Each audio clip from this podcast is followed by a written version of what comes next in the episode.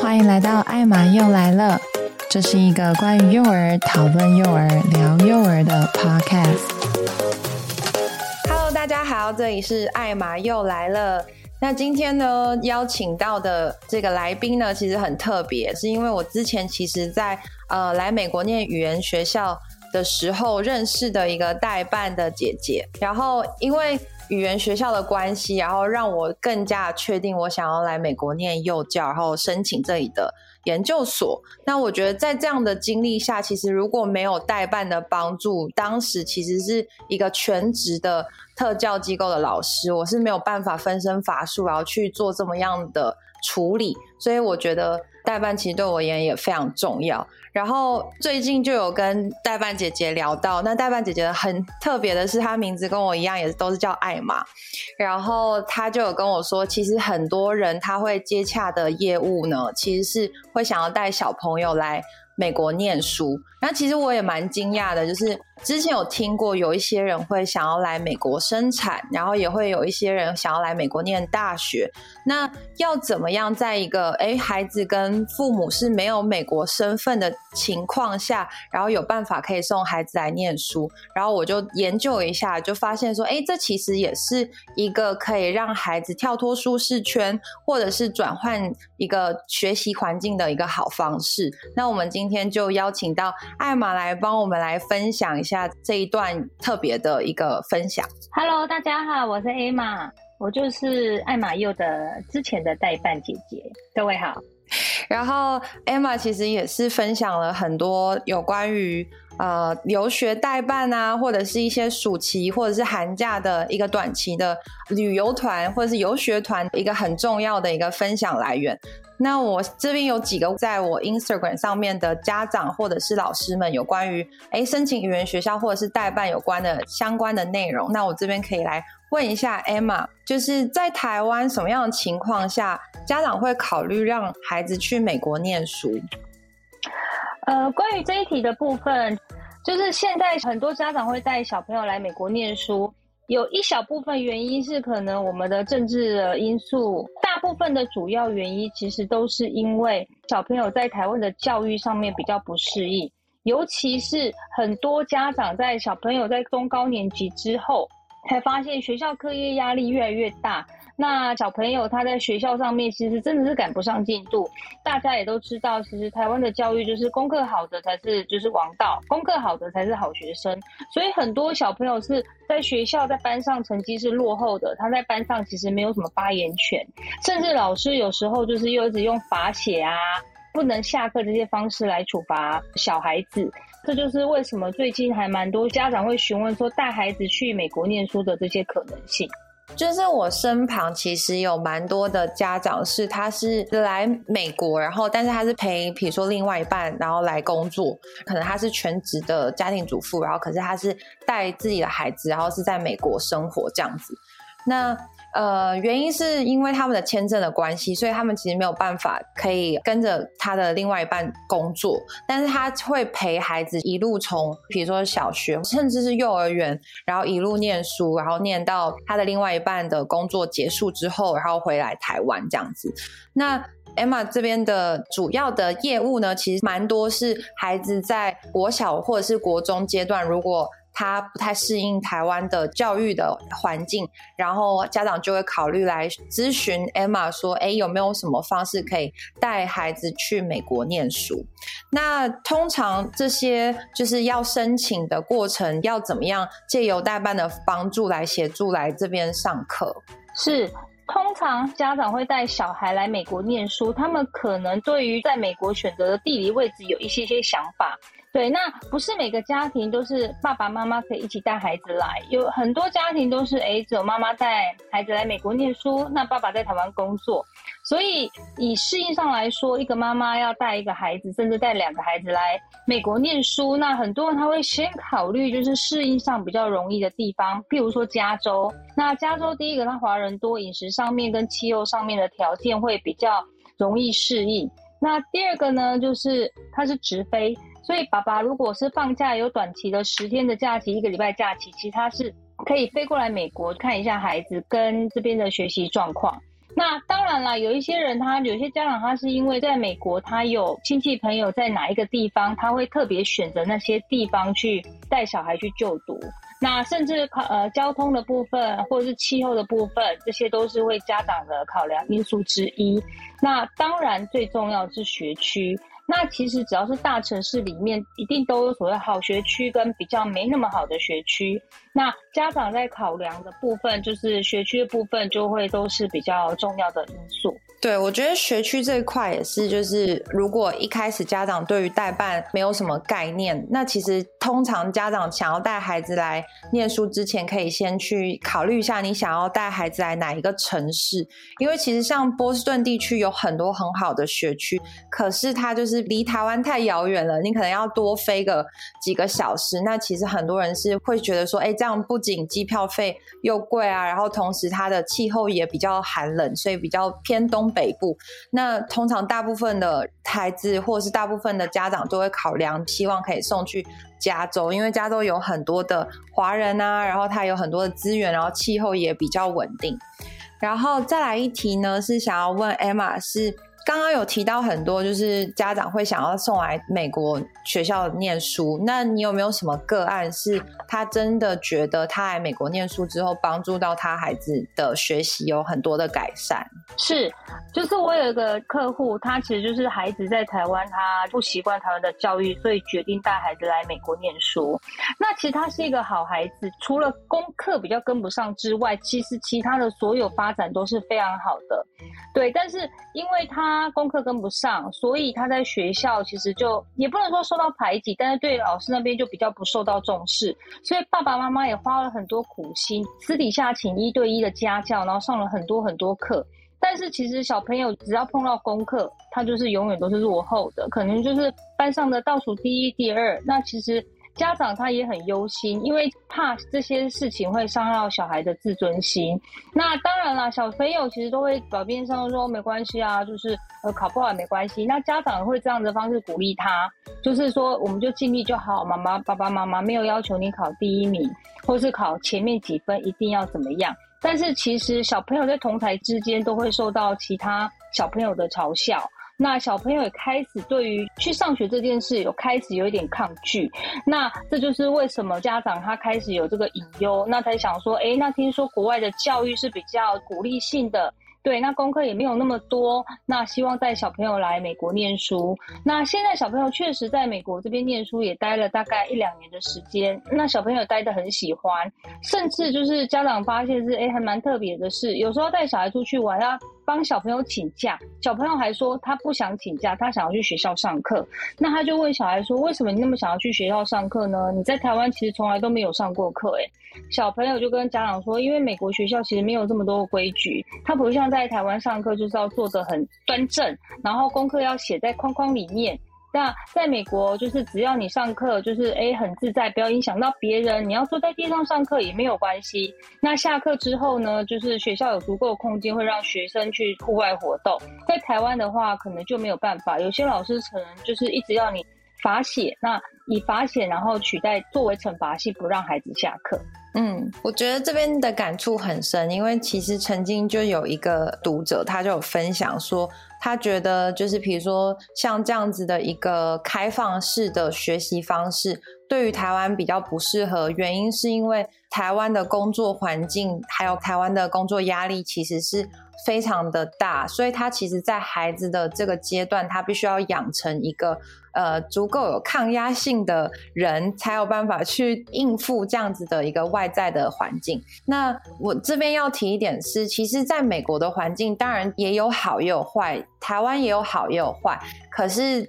美国的好呢，是它的环境的差异性很大，就是比如说，呃，你的学区很好，有非常好，然后老师也非常开放，它也有不好的，也有一些就是比如说一些区域是是比较需要加强的，但是呢，他们的呃文化差异性也很大。那文化差异性很大的情况下，就是会逼着老师，虽然用“逼”这个字不太好，但是其实是有一点这样的概念，就是必须要强迫自己去适应这样子的挑战。就是孩子们有很多不同学习的方式，然后我们老师其实是需要不断的去调整自己，然后帮助孩子更更能够找到他们的学习动机，要去学习。那这对于很多在台湾的教育的孩子们而言，其实是非常缺乏，而且也是非常珍贵的一件事情，因为很少人会真的在你的面前，然后很 value，就是认为你的这些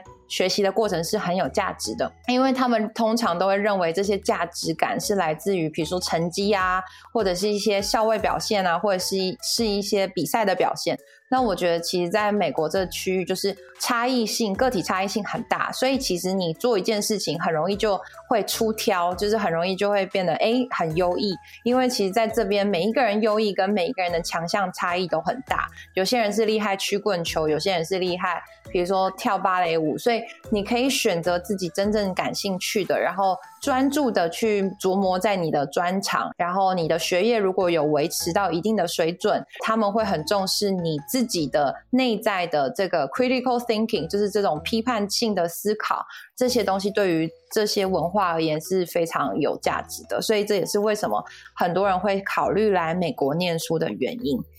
那再来一个部分就是，诶，那刚刚前面讲了那么多，就是带孩子来美国念书，到底代办是用什么样的方式帮孩子办理身份跟签证的？然后是孩子来申请签证吗？还是是爸爸妈妈来申请签证？这样？是，呃，首先我们就要先厘清，就是。小朋友他有没有身份？对，因为其实我有一些陪读家长，他过来询问，其实是孩子是美宝，但问题是大人没有身份，所以大人没有办法过去念书。那有一些家庭是，诶，全家都没有身份，那当然大家都是一致。那主要来说，其实美国他没有所谓的陪读签证，也就是说，如果你小孩是美宝，大人只要你没有身份，他没办法来陪孩子念书，除非大人也找到一个合法的身份，然后可以长期居留。所以。只要碰到像这种需要带孩子去美国念书的家长，第一个问题我会先问说，孩子的年龄多大？你预计要在美国停留多久？对，譬如说，如果孩子他现在十岁，然后你需要照顾到他到孩子到十八岁，哦，那你要在美国待八年呢？什么样课程可以待到八年？对，那这个也是需要考量的。那当然，这个也是跟家长的学历、经历、背景有关系。好，有一些家长他在国外，在美国、在英国英语系国家已经念了一个学位了，那他要念什么样的课程才能够支撑他的签证停留这么的久？所以这个是要考虑的一个一个原因。那一般来说啦，就是家长办理学生签证，这个是相对比较门槛比较低的陪读方式，因为家长只要顾好就是自己的课业，然后确保出席率足够，那以及付支付学校这些所谓的学费的金额，那他就可以留在美国陪孩子念书。那其他的签证的话，譬如说像观光签证，它就是每六个月要飞来飞去，其实这个也比较不可行，因为你飞来多飞个两次，其实海关就有可能把你挡下来了。所以家长来询问陪读签证的时候，其实很多环节要考量的。第一个，我们刚刚提到，当然孩子学区是非常非常的重要。那第二个呢，你也要考虑，就是孩子的学区附近有没有合适大人念书的地方。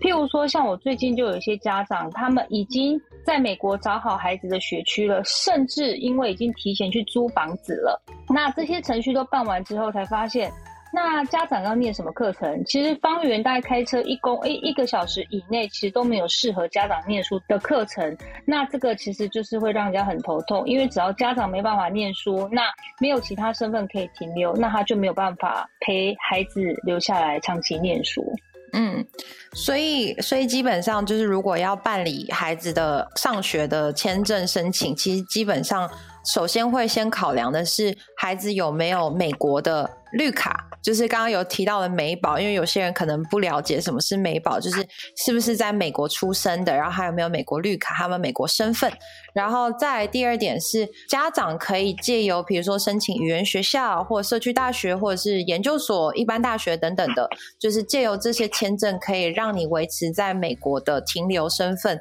然后可以帮助你的孩子去就地申请当地的学校，因为在美国的义务教育呢，是从 kindergarten，就是大概五到六岁的这个年纪，到高中高三的这个期间，其实政府会提供义务教育就，就读。对对对，了解。那这边 Emma 可以再帮我补充一下吗？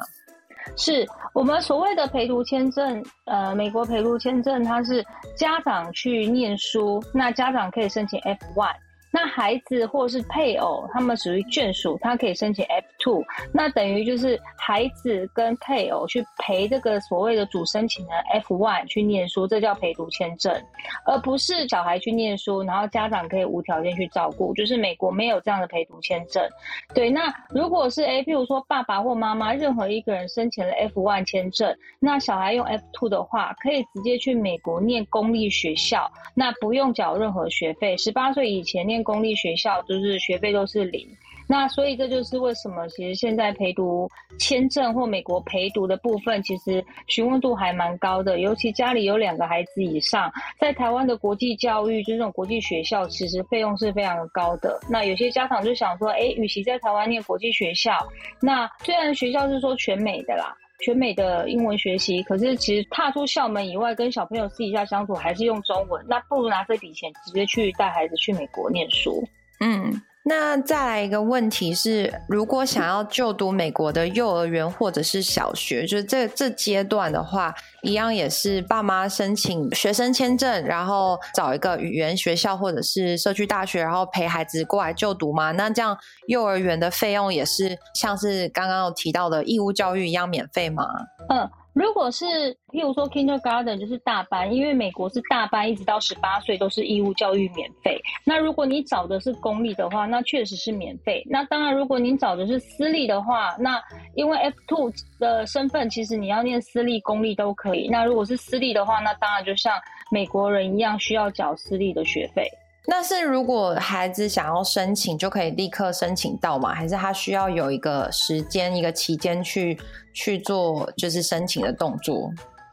是，这个问题非常好。其实美国学制跟台湾一样，譬如说，如果是秋季班开课，好的学区。其实他可能当年的三月、四月就已经开始要申请了，这就是为什么很多陪读签证想要去带孩子去美国念书的家长，他都会提早咨询，因为美国就是你要念哪一个学区的条件，就是你要在那一个学区里面要有一些，就譬如说水电账单的资料，或者是房子契约的资料。所以这些东西都是到时候都要提早做准备。那如果你太晚申请的话，有可能虽然你的房子是隶属在这个学区里面，但是因为它已经满额了，所以只好就是你要跨区就读。对，那其实跟在台湾也是一样的意思，就是如果你的这个所在的户籍地的学区已经满额了，那教育局就会寄资料给你说，哦。那这个学区满额了，你之后可以去念哪一个学校的其他选择，但是这就不会是你的最好的选择。所以，如果对于学区这个部分特别比较希望孩子念最好的学区，那可能这些就是要提早做准备。所以，像我现在的家长，如果要秋季班开课的家长，那其实他们其实一月份就要开始做这些申请学校的准备，因为办签证或申请学校都是需要。前置作业的了解，然后这边有人问到说，有关于美国的种族歧视会很严重吗？如何让孩子在美国的学习环境中不受到种族歧视？那这部分就是，其实这边我可以帮大家分享一下有关于种族歧视这件事情。其实很多的老师的教育训练里面有关于种族歧视这件事情会有做很多的训练，就不管是就是要包容文化多样性，然后还有一是一些要注意自己的一些表现，会影响到孩子对于他人的一些看法，这件事情其实是会有非常大的琢磨。然后同时是，如果今天孩子在班级上有产生任何就是家长觉得有一点涉及到种族歧视的事情，基本上你只要反映到老师或者是反映到学校。还呃，学校是会非常重视这件事情，因为对于他们而言，种族歧视也是犯法的一部分。就是这这件事情是会引起到非常严重，甚至会影响孩子退学这件事情。那所以家长可以保持就是敏感的这种心态。那同时其实也是可以教孩子，就是如果要去美国之前，可以先让孩子认识一些不同的文化，因为并不是每一个孩子的适应性都很强，他们可能对于不同种族啊，比如说不同肤色的人，不同来自不同文化背景的人，会感到哎，他们的说话方式、表达方式是不是带有歧视意味？其实是他们本来他们的文化交流的方式就是呃有这样子的一个方式，所以其实这也是一个学习的地方。所以如果你们在要去美国之前，其实是可以多交一些朋友，或者是可以多去了解当地的文化特色，然后来和孩子做一些交流，先给孩子打一些预防针。Emma 这边有没有一些客户的回馈，或者是在哪一个区域比较不会受到种族歧视？是，其实现在陪读的家庭，其实他们通常会选的都是大城市啊。那大城市它本来就是种族比较多元的，所以像我现在的客户，很多人都是去加州、波士顿，然后甚至是纽约的部分。那这些本来就是种族比较多元，那而且家长他挑的一定是当地的好学区。那在好学区的部分，其实好学区的家长他对于这些种族的这些。呃，小朋友跟他灌输的观念，其实本来就是比较健全，人本来就不同的肤色之类的，所以我一般比较少听到有种族歧视的部分。那顶多可能就是，哎，语言跟不上，有些小朋友其实会嘲笑，有可能对，但是其实我很少听到家长有这些反馈，因为毕竟在出发之前，这些都是可以预料到，我们的英文水平一定跟不上，就是所谓的美国当地的小孩，所以这个心理建设要提前的加强。那当然，就是也要告诉孩子，所谓的一些特殊的用语，其实在国外使用，其实会是有涉及种族歧视的意味。那这个到时候也要跟小孩提前做一些说明。嗯，然后这边有人问到说，有关于台湾的教师证是否可以透过代办服务在美国的幼儿园教书？那这边的话，就是我可以跟大家分享一下。其实，在加州的地区，就是有的确有一些一些区域是可以借由呃台湾的教师证，然后转换过来变成学分或者是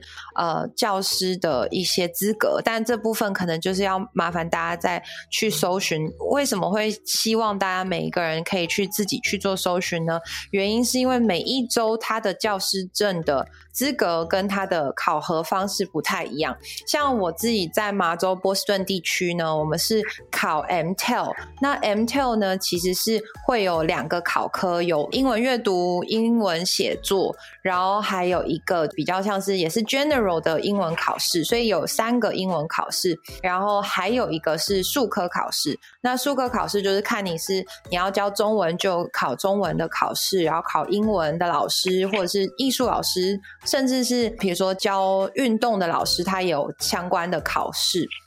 那你考完之后呢？这些考试是可以去申请公立学校的呃 kindergarten 或者是 elementary school 这这样这样的考试。那你要申请这些呃考试之前呢，其实他也会建议你可以先去申请相关的科系，比如说假设你是想要当中文老师，那你是不是需要有一个 elementary school 的一些基本的科目，就是基本的申请，比如说你在社区大学，然后你选的是呃有关于中小学或者是小学的教育科系，然后你可以去修这些相关的学分，然后获得一个。Degree 就是获得一个就像是大学的一个科目这样子，然后你再配合教师证跟教师考试这样子申请下来，你才有办法可以进到公立学校上班，就是可以当老师。但如果你并没有想要这么复杂，你只是想要来美国工作的话，那像是一般的幼儿园啊，或者是一般的私立的学校，其实他们的申请方式就更灵活了，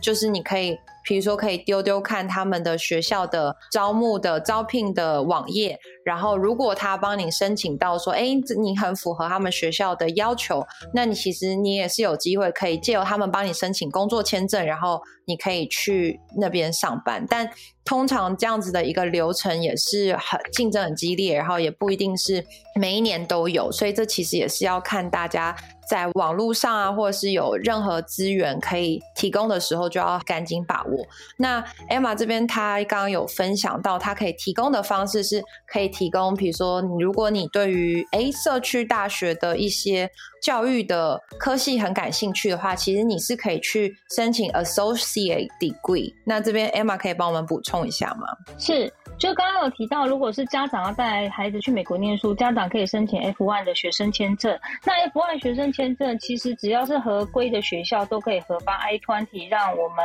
这些国际学生去办理学生签证。那不管是语言学校，或是社区大学，或是所谓四年制的大学都可以。那一切就是看家长他的学历经历以及他现在的英文条件，可以申请什么样的课程。那当然，如果是语言课程来说的话，他就没有要求语言的程度。因因为去到学校会做英文能力的分班，那如果是社区大学的话，学校基本会要求一定的英文成绩，那至少你的呃 Duolingo 或是雅思、托福至少要有一定的程度，那才能够去上课，因为到时候是老师上课你才听得懂嘛。那所谓的社区大学，它提供的 Associate Degree 其实就是有点类似台湾的二季的课程，它修的是大一、大二的课，那。社区大学它提供了很多各式各样的课程，所以就是不管之后我要念的是跟教育相关，你要念的是艺术类的啊，还是教育类的，其实它都有提供这样的课程。嗯。所以就是如果有相关的好奇，其实都可以跟 Emma 做一下咨询的服务。那如果家人就是爸爸妈妈的英文能力有限，想说，哎，那这样子的情况下，有办法可以带孩子出国上学吗？那大半可以提供什么样相关的服务？是，当然是没有问题，因为其实说真的，大部分的台湾人他的英文程度就是都没有很好，所以才会有这么多语言课程的这些提供。那家长如果英文程度不够好，可以一开始先去美国，就是申请语言课程。那先把自己英文程度提升之后，再进阶可以往下继续念。那一切就是看家长规划陪读多久的时间。那语言课程其实有分，就是私立的语言课程，以及社区大学或大学里面的语言课程。那一般来说，如果是家长，那他想要带孩子去念书，因为毕竟是一个 family 一起出去，我觉得这种状况比较。建议可以申请比较正规一点大学提供的语言课程，因为在面试官这边比较有说服力，就是让签证可以通过。那至于语言课程要念多久，就看家长到时候在学校的程度，就是需要多久时间才可以念完这语言课程的学程。那语言课程念完之后呢，就是可以再继续往上继续进修，譬如说继续念社区大学啊，或是大学的课程，甚至硕士的部分。那一切就看家长需要在美国。停留多久？那这个 study plan 就是我们到时候可以详细的做规划，那比较有明确的知道就是整个的时间性的安排。嗯，那同时就是家长应该也会担心说，哎、我英文都已经这么差，可能连生活的基础的单字可能都没有那么熟练。那这样还有办法可以带孩子出国念书吗？就是代办会不会可以提供，比如说申请住宿啊，或者是机场接送啊，就是他怎么么样去让他们就是有一个落脚的地方？就是这个部分的话，代办会怎么去做协助？是，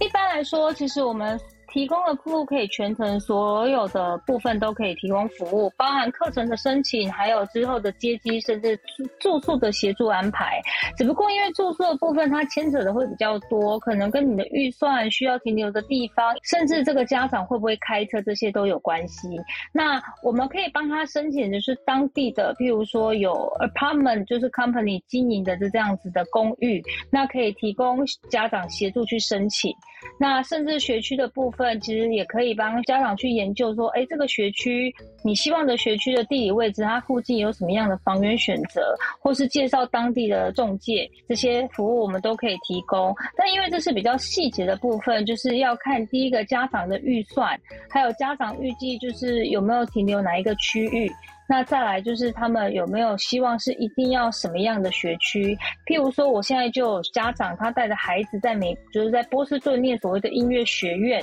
那他就一定要就是念哪一个地方的学校？那这样子家长跟孩子通勤才会比较就是时间比较抓在中间点。嗯嗯嗯，所以就是任何的问题都可以很详细的获得到答案，就是代办不会就是帮你申请完学校就把你丢到那边，就是你还是会稍微人。进化一样，就是帮他去做一些很进阶的分析，这样子。当然，因为其实我自己有三个孩子，所以家长的每个家长他所有考量，我自己都有一样的感受。譬如说带孩子出去有什么样的状况，是可能事先要先想到的。好，譬如说，如果其实一个家长我带了两个孩子，甚至像如果是我，像有些家长要带到三个孩子，甚至还要考虑接送的时间跟地理位置，跟就是所有的时间的安排，这些都是要考量。就是我们会考量会比较细啦，因为毕竟我们自己有孩子，我们会知道，哎，一个人带着孩子在国外生活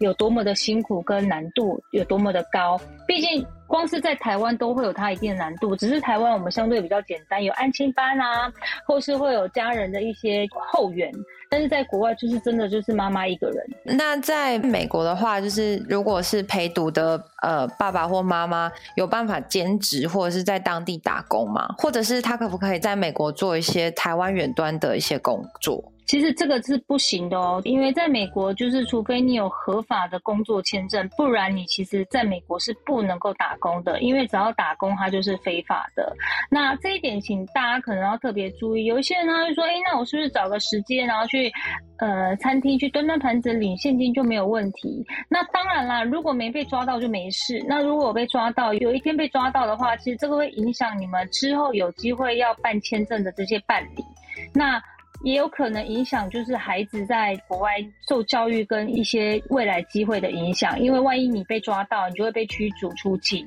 那孩子也会连同跟你一样，因为 under 在你下面嘛，他也会被驱逐出境。那再来啦，带小孩出去念书，其实说真的，家长光自己应付功课跟照顾小孩就已经两头烧了。那其实赚钱这个都是小小的钱，我建议不要因小失大，应该把孩子跟你的课业顾好比较重要。因为学生签证它的维持是有一定的出席率，一定要维持八成以上，才能够好好的维持学生签证的这个身份。嗯，对，就是像是出席率这件事情，就是我之前曾经短暂的念了大概一个半月左右的语言学校，然后他就是会每天点名，因为他的 I-20 好像是因为你的你的签证是附属于这个语言学校，所以他通常就会说，哎，如果这次比如说会警告，就是会警告，就是比较常迟到的同学，就是说你的 I-20 如果在没有办法达到，比如说出席率百分之几，那很有可能我就没有办法帮你续签哦。然后，然后这个学生就会很紧张，然后可能就必须要提升他的出席率来保障他有办法持续待在美国，否则是有有可能有非常大的可能性是会需要被遣返的，就是会要离开呃美国这个地区这样。然后再来一个部分是代办服务的费用是多少？那是否包括家长还有孩子的食宿？是我们代办服务费用，就看就是呃家长申请的学校是不是我们有合作。我们有合作的话，那我们会看就是总共一家几口会有多少人要一起出去念书。那基本上我们的费用就是一万台币起跳。那再加上几个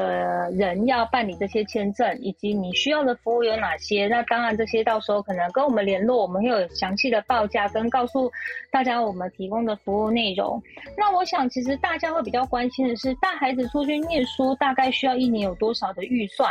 一般来说啦，就是美国的其实房租其实是跟家长的学费是最大的花费之一。那美国的房租算是比较贵一点点。如果是以一大一小两口之家来说，在加州它的房租大约都要大概两千到两千五以上，就看你住的地方是在哪里。那如果是越好的学区，那房租只会更贵一些。所以这个是基本房租，其实一个月要抓两千五以上，而且这是一大一小的。房租的金额左右，那当然更高的会多很多。那像我现在有家长他在加州念书，三个人的话，他们平均租的都大概三千三美金以上的这个房子的部分。那以学费来说的话，如果是大学附设的语言课课程，那家长来就读的话，一年大概学费是一万五美金到两万美金左右。那这个就是取决于总共要念多久，因为有些家长他可能就是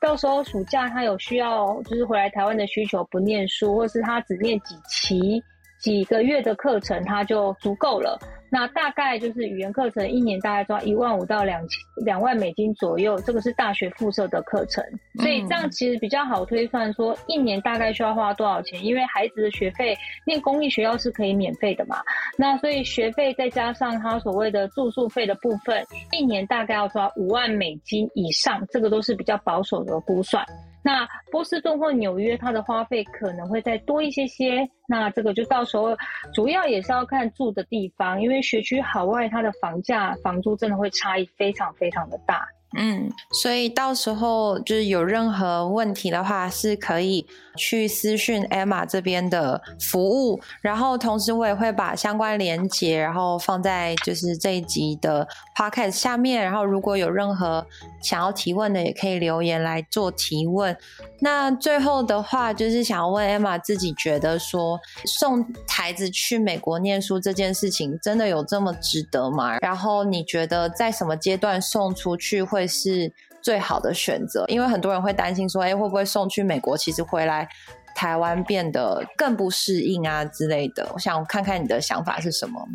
是。因为我自己本身三个孩子啦，那当然我未来，因为我之前也是在美国念研究所回来台湾，然后才从事就是留学代办的这个教育的行业。那我未来当然也希望有机会可以送孩子出去念书，当然除非孩子够大了，不然我不会自己送孩子去念寄宿学校。那我觉得只要家长在哪里哦，他孩子跟着一起走，那就是家就在哪里。所以只要家长可以陪读，带着孩子一起去念书，那其实就是。送孩子去美国念书，我觉得他其实是一个很好的机会，尤其在孩子已经在台湾已经有一定的中文程度的时候，那送去美国念书，那他的教育环境会比较 open。那对于他整个学习状况也会比较好，而且他的英文会学得再更就是 native 一点，不会像在台湾学的，其实真的是台湾式的英文。基本上，even 是碰到一些国际学校的学生的小朋友，他们的英文程度虽然在学校都已经全美语教学，可是他的英文还是比较台湾腔一点。那再来，美国的教育它真的是比较多元化一点，教学也比较活泼。我自己三个孩子，其实我对于台湾教就比较深的感触，因为我每个孩子都有不同的状况，其中就是呃，我的二儿子、二公子，他比较学习的部分，在课业上部分真的是比较慢一点点。所以呢，他之前尤其在疫情的这两年，他这两年期间是几乎都没有什么机会可以下课，因为老师永远永远都叫他就是写错的、罚写的或字太丑的要擦掉重写，或是老师觉得诶，他这个写的字不够漂亮。课文要重写好几遍，那这个部分其实我们家长知道这一块，但是小孩他不愿意让我去学校跟学校做反应，因为老师会可以聊钱，老师他不会在，就是不会在班上指名道姓说是某某孩子的功课不好，所以家长呃来学校反映，但是他会在当着大家所有的面前讲说，今天有某个小孩的家长来学校反映，然后他的眼睛会看着我的孩子。对，所以其实台湾的教育跟台湾老师常常有这样的状况。你要说他是言语霸凌吗？还是他用不同形式的师长的权威去霸凌小孩？可是其实我们知道这些，但是因为孩子不让我们去学校反映，那我们也只能永远用鼓励他的方式，然后陪伴他度过这段时间。可是我们自己也知道，这个其实不适合孩子的教育，对他的成长跟自尊心上面，其实都会受到很大的影响。嗯，谢谢 Emma 的补充，然后。我也是，就是研究所才出来美国念书，其实我感受很深，因为基本上在国小、国中、高中都有经历过这样子比较算填鸭式的学习。当然，就是要跟各位观众说，并不是来美国念书，你的孩子就一定会怎么样。因为我觉得会有很多人期待说，哦，那可能就是想要投资孩子，就是花很多钱，然后千里迢迢送孩子来念书。因为